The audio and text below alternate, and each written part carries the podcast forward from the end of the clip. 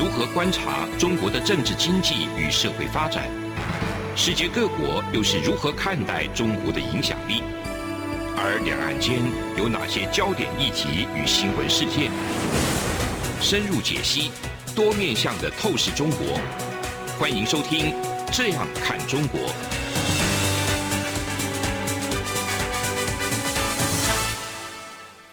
各位听众，大家好，这里是中央广播电台台湾之音《这样看中国》节目，我是主持人陈冠廷。今天想要跟大家分享的、讨论的是关于中等国家。怎么样面对各种这种大型国家，特别是非民主国家的挑战？那以台湾为例，那我们主要的挑战就是来自中共。那当然，我们常常听到说，就是台湾哈是小国啦，那小国就不要当别人的棋子啊，或者是说小国哈就是没有自主权啊，或者是甚至有一些说就是会说，那小国就是乖乖的，就是听。大国的指使，不要造反啊，不要选边等等。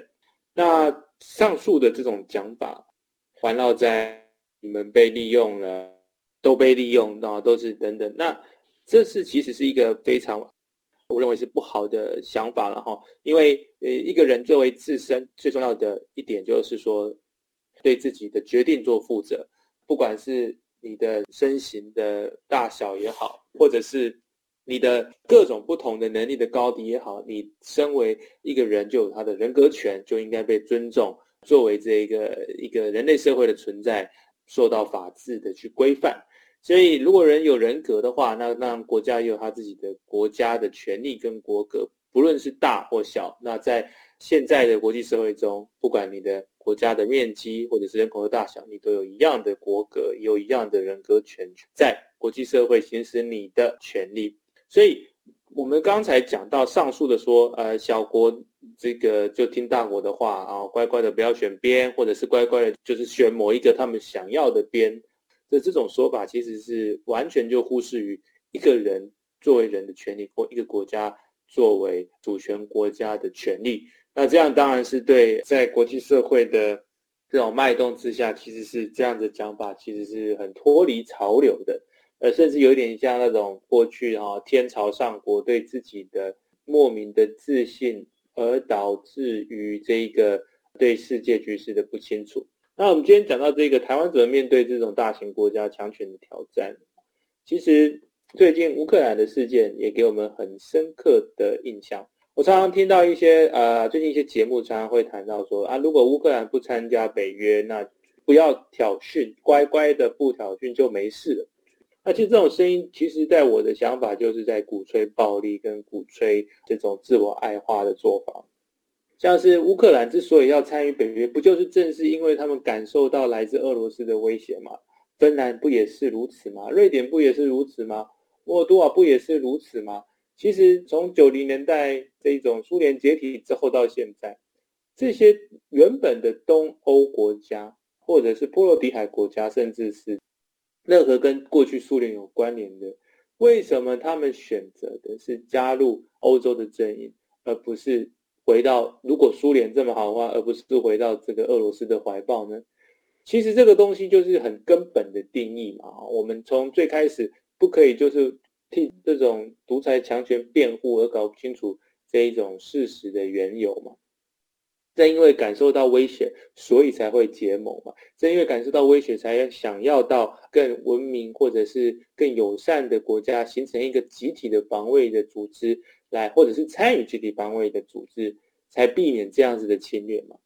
俄罗斯侵略这一次侵略这个乌克兰，不就是赤裸裸的侵略？而且正就把当初这些国家参与北约的原因讲得非常十分清楚明白了吗？在这个北约东扩。不是北约主动要东扩，而是这些国家主动想参加西方的世界。这个东西，这个原理不也是很清楚的吗？所以，小国、中型国家是有它的自主权，小型、中型国家是可以透过努力来扩大自己的影响力，透过集结各个不同的国家利益来产生他们最大的效能。这是不可以，也不应该被忽视的一个重点。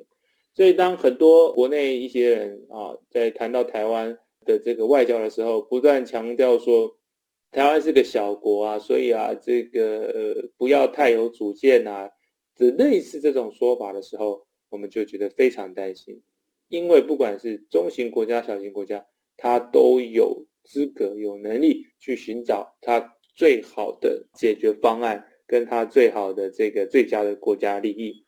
所以，我们有自己的思考逻辑，国家也有自己的国家战略。那政策必须要透过这种。集思广益来找出最佳解。那我们现在看到的台湾，其实慢慢的也在走出这一步。台湾不断的在世界的舞台上寻求连结，其实某种程度，大家看有点像是在呃立陶宛、爱沙尼亚、拉脱维亚的这些国家。那这些甚至是包含保加利亚等国，这些国家很重视这自己国家的重要性。其实像苏联解体时。这些国家独立的时候，事实上都还有俄罗斯的驻军在里面。那独立之后，如果还有这些俄罗斯的驻军在里面的话，其实是非常非常的有这个风险性的。那这个风险可能会导致说，未来就像是你看乌克兰一样嘛，啊，到时候随时都可能会被俄罗斯这个惯犯哈重新再卷土重来。所以未来为了要避免这样子的做法，他们的。这个外交官也好，各个不同的奔波努力，在各种国际舞台上，比方说京都协议也好，或者是各种不同的平台上，不断的去锁定这些重要的国家政要，来去做这个达成一些共识。那这些外交官他们做出来的努力非常有用啊！在一九九五年的时候，其实俄罗斯就完成了撤军，所以他们抓紧时间，抓紧在俄国。还慢慢的走向这个民主化，当初了哈，克林顿政很希望叶尔钦这些走向民主化的这种黄金时期，或者是说在俄罗斯疲弱之时去完成这一个国家的战略。那一九九七年的时候，俄罗斯还要求这些波罗的海的国家签所谓的和平协议。那如果签了和平协议，就不会打他们。当然，俄罗斯是这样说的。不过，我想。在任何东欧或者是旧苏联的卫星国的这些国家，已经非常熟悉这种俄罗斯或者是苏联的这种骗局啊，因为就是骗嘛，就是他们的国家的这机器的运作，基本上就是以愚弄西方社会跟愚弄自己本国人民作为他们的，应该是说他们的这个治理国家的一个方式。所以我们后来看到说。在苏联解体之后，我们看到许许多多的资讯出来之后，才知道说，包含东德当初所谓他们认为是社会主义里面的标杆，最有最好的经济体等等，其实都是有有假数据堆积。实际上，苏联的人民没有他们吹嘘的这么好，包括他们的武器能量等等，其实都是透过这样子的方式，不断的在欺骗累积而成的。因此啊，我们从上述的这一些资讯就可以知道说，就算是小国，它能够透过他们自身的努力，特别是外交官的努力，慢慢的建立起一些国际的支持，然后成功的在国际上面走出自己的一条道路。国家是有国家的的这个国格跟他们的国家策略在，那去切中这个国家利益，去说服其他的世界的这个参与者，能够加成。这些国家的影响力，所以包含我们最近常常看到的印太战略，美国的印太战略，台湾很想要参与，这也是我们的努力的方向。我们是希望能够在联合所有可以成为我们盟友的盟友，成为盟盟友啊，有点绕口啊，不过基本上这意思就是这样子。这就是一个很好的一个吓阻力量。其实就像在我的节目上，我也多次的说过，我们从来都不把中国人民当作是我们的敌人。因为这是没有没有意义的啊！我们不寻求在区域的冲突，我们寻求和平，但是我们不相信中共所提案的什么和平，因为和平协议就如同这个之前的这个备忘录嘛，布达佩斯备忘录一样，协议是没有这个这样子的，跟集权国家签订的任何的协议都是没有意义的，没有任何人能够确保说他们不会反悔。所以，台湾要的不是这个和平协议，而是真正意义的和平。那为了要达到这个目的，我们就必须跟各个不同的国家结盟，然后走出自己的一个道路。这就是我们目前可以从这些波罗的海国家所学习到的。你看，过去这个两千零五年的时候，我国的在野党领袖们纷纷去这个中国大陆、去中国拜访，然后甚至有做出这种共产党跟中国国民党的这种类似这种和平协议的倡议等等。但又如何？十几年过后，台湾还还是更和平了吗？我想，这种单方面就可以撕毁的协议是没有任何的意义在的。那透过中型国家的各种联盟啊，或者是这种合纵，我们才有实力能够去驱逐这种中共的啊直接的影响力。那节目到这边呢，我们其实已经讲到了几个重点，就是说一个人有人格，一个国家也有国格，他们可以透过这个合纵联盟，把自己的影响力不断的提高，来去贺阻集权国家做出不可逆的。这种侵略。那节目下半段我们会持续在锁定中型国家如何面对大型的独裁国家或者是集权国家的挑战。节目到这边先休息一下，我们稍后回来。这里是中央广播电台台湾之音，我是主持人陈冠廷。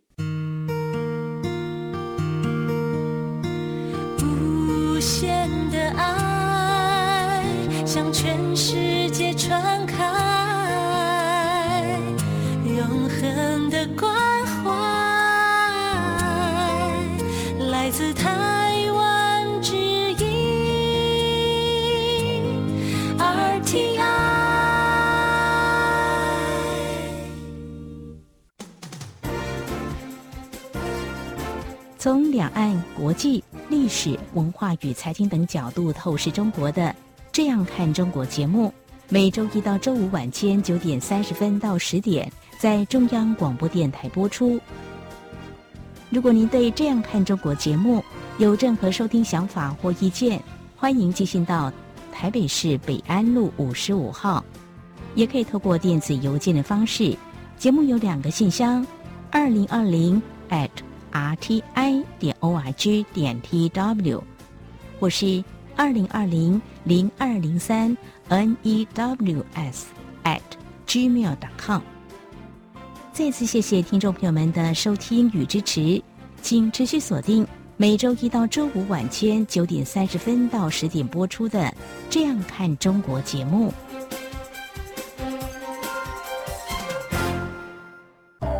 儿子啊。等一下，陪我去一趟邮局。妈，你去邮局要干嘛？去领钱转账。哦，不用这么麻烦啦，转账不需要临柜哦。嗯，这怎么可能？不去怎么提钱啊？行动邮局 App 通通都能搞定啊！新一代行动邮局 App 支援扫码收付、无卡提款、转账、线上缴费，少了携带现金的危险，也没有付错钱、找错钱的问题哦。哇，这听起来还不错哎。是啊。有了它，线上转账缴费省时又方便，你就不用再去领钱缴费那么麻烦了。哦，对了，如果你要去邮局，据点预约功能还能够帮你排队先抽号码牌哦。哎呀，真的很方便哎。那我们现在就去邮局办理申请。哎呦，不用啦，用金融卡搭配读卡机就能够在家申请喽。现在我们就上邮局的官网查查吧。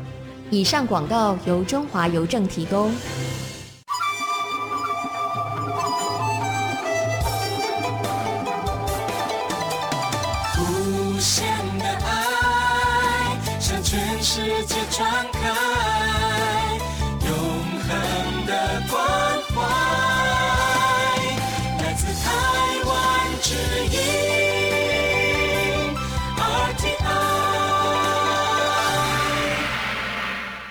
各位听众，大家好，我是主持人陈冠廷。那我们今天讲到中等国家如何透过合作联盟，或者是透过努力去面对大型集权国家的挑战。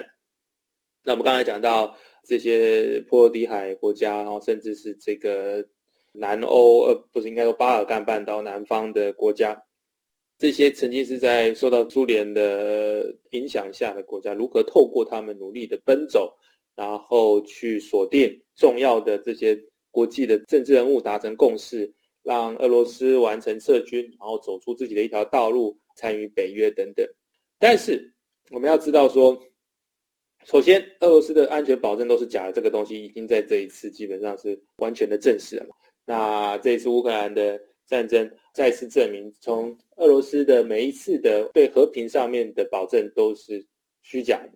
那他们对于战争或者领土扩张的野心是真实的。从乔治亚到这个乌克兰，还有各个不同的区域性的这种冲突，我们都可以感受在对北方。在日本的北方领土的这一种侵蚀等等，其实都是在在的表现出这种俄罗斯对于领土的野心，哈，对于不管是他们的或不是他们的领土的野心都非常的明显。那他们也参与了各个不同国家的这种内战，然后从叙利亚到这个萨拜兰啊、亚美尼亚，都可以看到俄罗斯的踪影。这样子的冲突创造者，然后要告诉大家，我们会做和平的保证。没有人会相信，中国某种程度跟俄罗斯是不一样的。我们必须说，在中国作为一个世界的主要国家，在跟俄罗斯比较起来是没有如此明显的这种对其他主权国家的这种侵蚀，但是对于台湾，那是赤裸裸的，呃，领土上面的野心是非常的呃明显，所以我们绝对要警惕，但是也必须要。某种程度也希望期待哈，就是说这一次乌克兰的状况，相信可以给中共的领导人更清楚的一个一个视野了。就是说，任何不正当的侵略，管你是讲同一个语言，他们所谓的同文同种都一样，会遭到全部人民的反抗。你看在，在乌克兰东边顿巴斯区，很多讲俄语的这些族群，但是他们也都奋而起来反抗这种俄罗斯的霸权。所以换言之，就是说，不是以所谓的呃血缘或者是种族为主的这种战争，这种所谓的正义的召唤啊，你就可以得到你想要的，不是的。现在的社会，国际社会已经在变化，我们要求的是制度，我们的制度是完全不同的。那我们要求的制度上面的优越性啊，也是我们持续在努力上。那我们就是习惯于民主制度等等，呃，所以呃。不管是中国也好，或者是俄罗斯也好，都必须从这边很清楚的看到，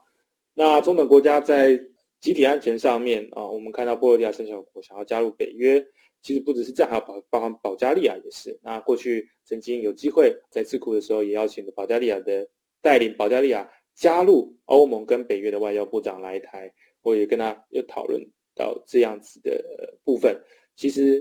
他们都深刻的知道说，这个来自俄罗斯的威胁是。持续的、长久的地缘的危险，所以他们不会被和平协议这种这种说法给去迷惑。他们相信说，每个国家都要承担防卫的义务，所以他们不是嚷嚷着“哎，美国来保护我，哎，欧洲你要保护我”这样子而已。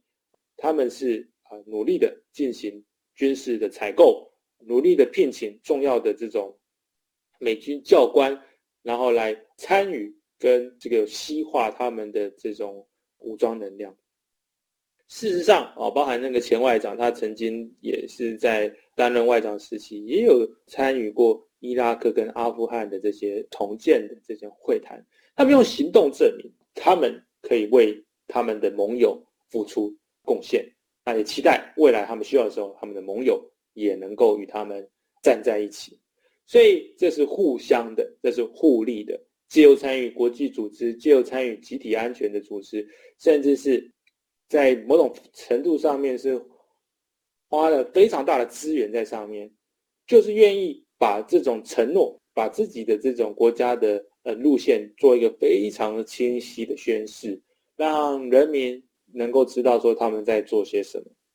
所以这些事情，呃，我刚才谈到这些例子，都很清楚的让大家知道说。中型国家，我们刚才讲到的每一个国家都是中型国家，他们的这些人口、影响力、科技能力都没有台湾好，尤其是在九零年代的时候，台湾更是在经济实力上面是超越他们许多的。但是透过全体国民，甚至政治人物、外交人员啊，还有这些武装、武装的军事的军人们，这些同心同力的，共同的去追寻他们国家的主权独立。共同去追求他们国家的向前发展，所以我们可以看到他们有能力去承担，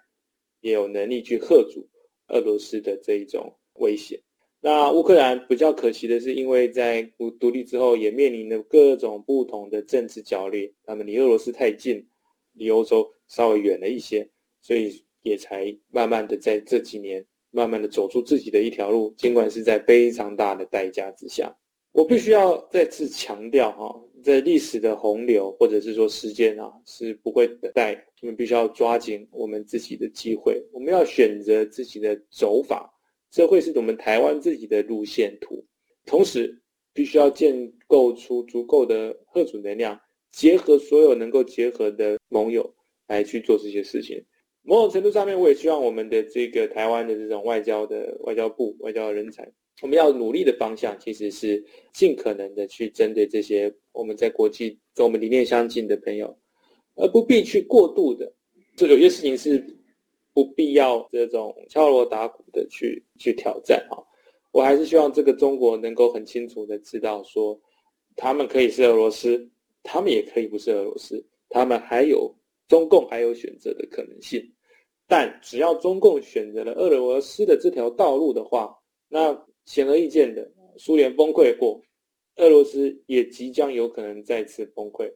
当你看到在侵略这个一个主权独立国家时，他所付出的代价，不管是在经济上、军事上的代价，中共必须平心自问：这是你们所要的吗？中共必须要很清楚的评估，要付出多大的代价？这会不会让中国人民生灵涂炭？我想一定会啊，因为这一次乌克兰其实是陆地是与俄罗斯是接壤，尽管在这样的状况下，他们遇到的物流的挑战、运输上面的这些挑战还是极端的庞大，更何况是隔了台湾海峡，尤其是这个台湾海峡上面还有各个这是重要的航线，是攸关于各国的利益，台湾的产业也是攸关于各国的利益。任何的风吹草动，就将会让全球进入浩劫。这是中国想要的吗？经过了这个邓小平在这个七十年代末开始的改革开放到现在，中国人民好不容易有机会去享受经济的成果时，难道要学俄罗斯一样吗？让整个经济陷入某种程度是万劫不复的这种状态吗？俄罗斯所遭遇到的制裁，难道要让中国人民再次受到同样的制裁吗？改善自己的国家，迎接这个自由的市场、自由的贸易，让中国曾经在胡锦涛跟温家宝时期能够享受到这种经济的红利。那我们现在要请问的是：中国中共要放弃市场经济吗？要放弃自由贸易吗？要放弃改善与西方世界的关系吗？时间不等小国，时间也不等大国。中国必须要很清晰的知道说，谁如果侵略台湾，谁就是罪人。甚至是如果你们不在乎中国啊，中共的高层只在乎中共的话，那可能也是中共的这个历史罪人。所以在历史的洪流中有各个不同的潮流出现嘛，哈。那乌克兰这一次，由于他们的这个军民上下一心的贡献，让世界知道说。民主的体制在面对集权体制下，在安全问题上，在军事的防卫力上面完全不会输。那当我们看到俄国的军队在红场上面踢着正步，大家或许会感受哇，好厉害啊，人好多啊，看起来雄赳赳气昂昂的呢，会感受到那种威权国家的这种一致性。但是不要忘记。这样子的军队，可是在乌克兰这个是吃不开的，所以为了捍卫一个国家的民族，捍卫一个国家的主权，中型国家的故事，我想是这个未来中共跟他们的高层能够去好好参考的，这些代价是太大的。那同时，台湾的所有朋友们，我们也可以从波罗的海的国家、东南欧的国家，能够从中。呃，得到更多的信心跟勇气，独立自主、勇敢的去面对强权，并且在任何战争发生之前去做有效吓阻，其实是和平的最佳的这个最佳的准则。因为乌克兰的过去可能是在这个政治上面比较纷乱，所以无法完成这些事情上面的吓阻。也因此他们付出的代价比较大。但同时，我们也呃从中也学到很多经验。如果我们有能力、有决心、有骨气，我们是能够吓阻冲突根本上的发生。同样的，如果中国能够走出另外一条道路，作为一个更有责任的大国，重新迎接市场跟自由贸易，重新的去与西方国家、民主自由的国家进行有意义的接触，他们是可以重新得到世界的信任，就像他们过去曾经有得到一些国家的这个认可一样。因此，今天的节目从我们这个欧洲的国家转到我们这个亚洲的国家，其实要讲的就是这一些事物。那在现在，当然随着中国的军事能力的增强啊，经济能力的增大，我们可以感受到更大的压力。台湾又感受到更大的压力。那我们未来在这个印太区域的角色更显得重要，包含与澳洲啊，特别澳洲、纽西兰跟太平洋的岛国等，其实都是一个可以思考的合作方向。那最近在所罗门群岛上，我们上一次节目也有谈到。中国有跟这个所罗门群岛有要产生一些安全上面的合作，引起的轩然大波。那这个时候，我们台湾的角色也可以出现了。那如果说过去这些波罗的海小国能够透过他们的外交人员去证明他们能够能够扮演更积极的角色在防卫上面，不是只想要搭便车，那台湾是不是也能够有同样的抱负呢？在太平洋岛国，台湾耕耘甚久。那在安全上面也好，在经济上面、基础建设上面也好，台湾是不是能够也协助这些我们希望能够得到更多认同的这一些国家的认可呢？也就是说，我们不仅仅是要透过集体安全的机制，让台湾能够再把风险减少，我们同时也愿意承诺付出更多。这一些都是我觉得未来台湾可以努力的方向。最后的今天的结论就是说，请千万不要把自己看小，也不要把这些中型国家的能力看低。只要透过有意义的外交联盟，或者是安全的联盟，这些国家是可以产生无与伦比的协调力，并且能够拥有更大的国际影响力。这里是中央广播电台台湾之音。我是主持人陈冠廷，您收听的是《这样看中国》节目，我们下周再会。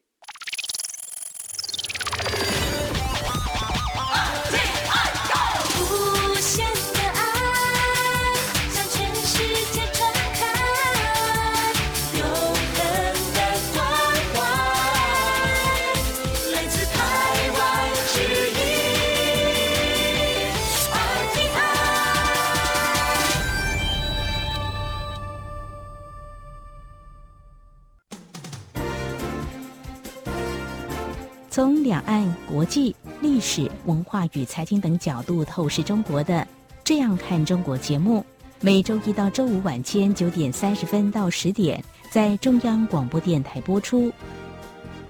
如果您对《这样看中国》节目有任何收听想法或意见，欢迎寄信到台北市北安路五十五号，也可以透过电子邮件的方式。节目有两个信箱：二零二零 at。R t i 点 o r g 点 t w，或是二零二零零二零三 n e w s at gmail dot com。再次谢谢听众朋友们的收听与支持，请持续锁定每周一到周五晚间九点三十分到十点播出的《这样看中国》节目。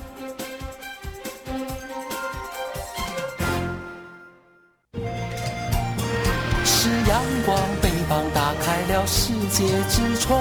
是阳光翅膀，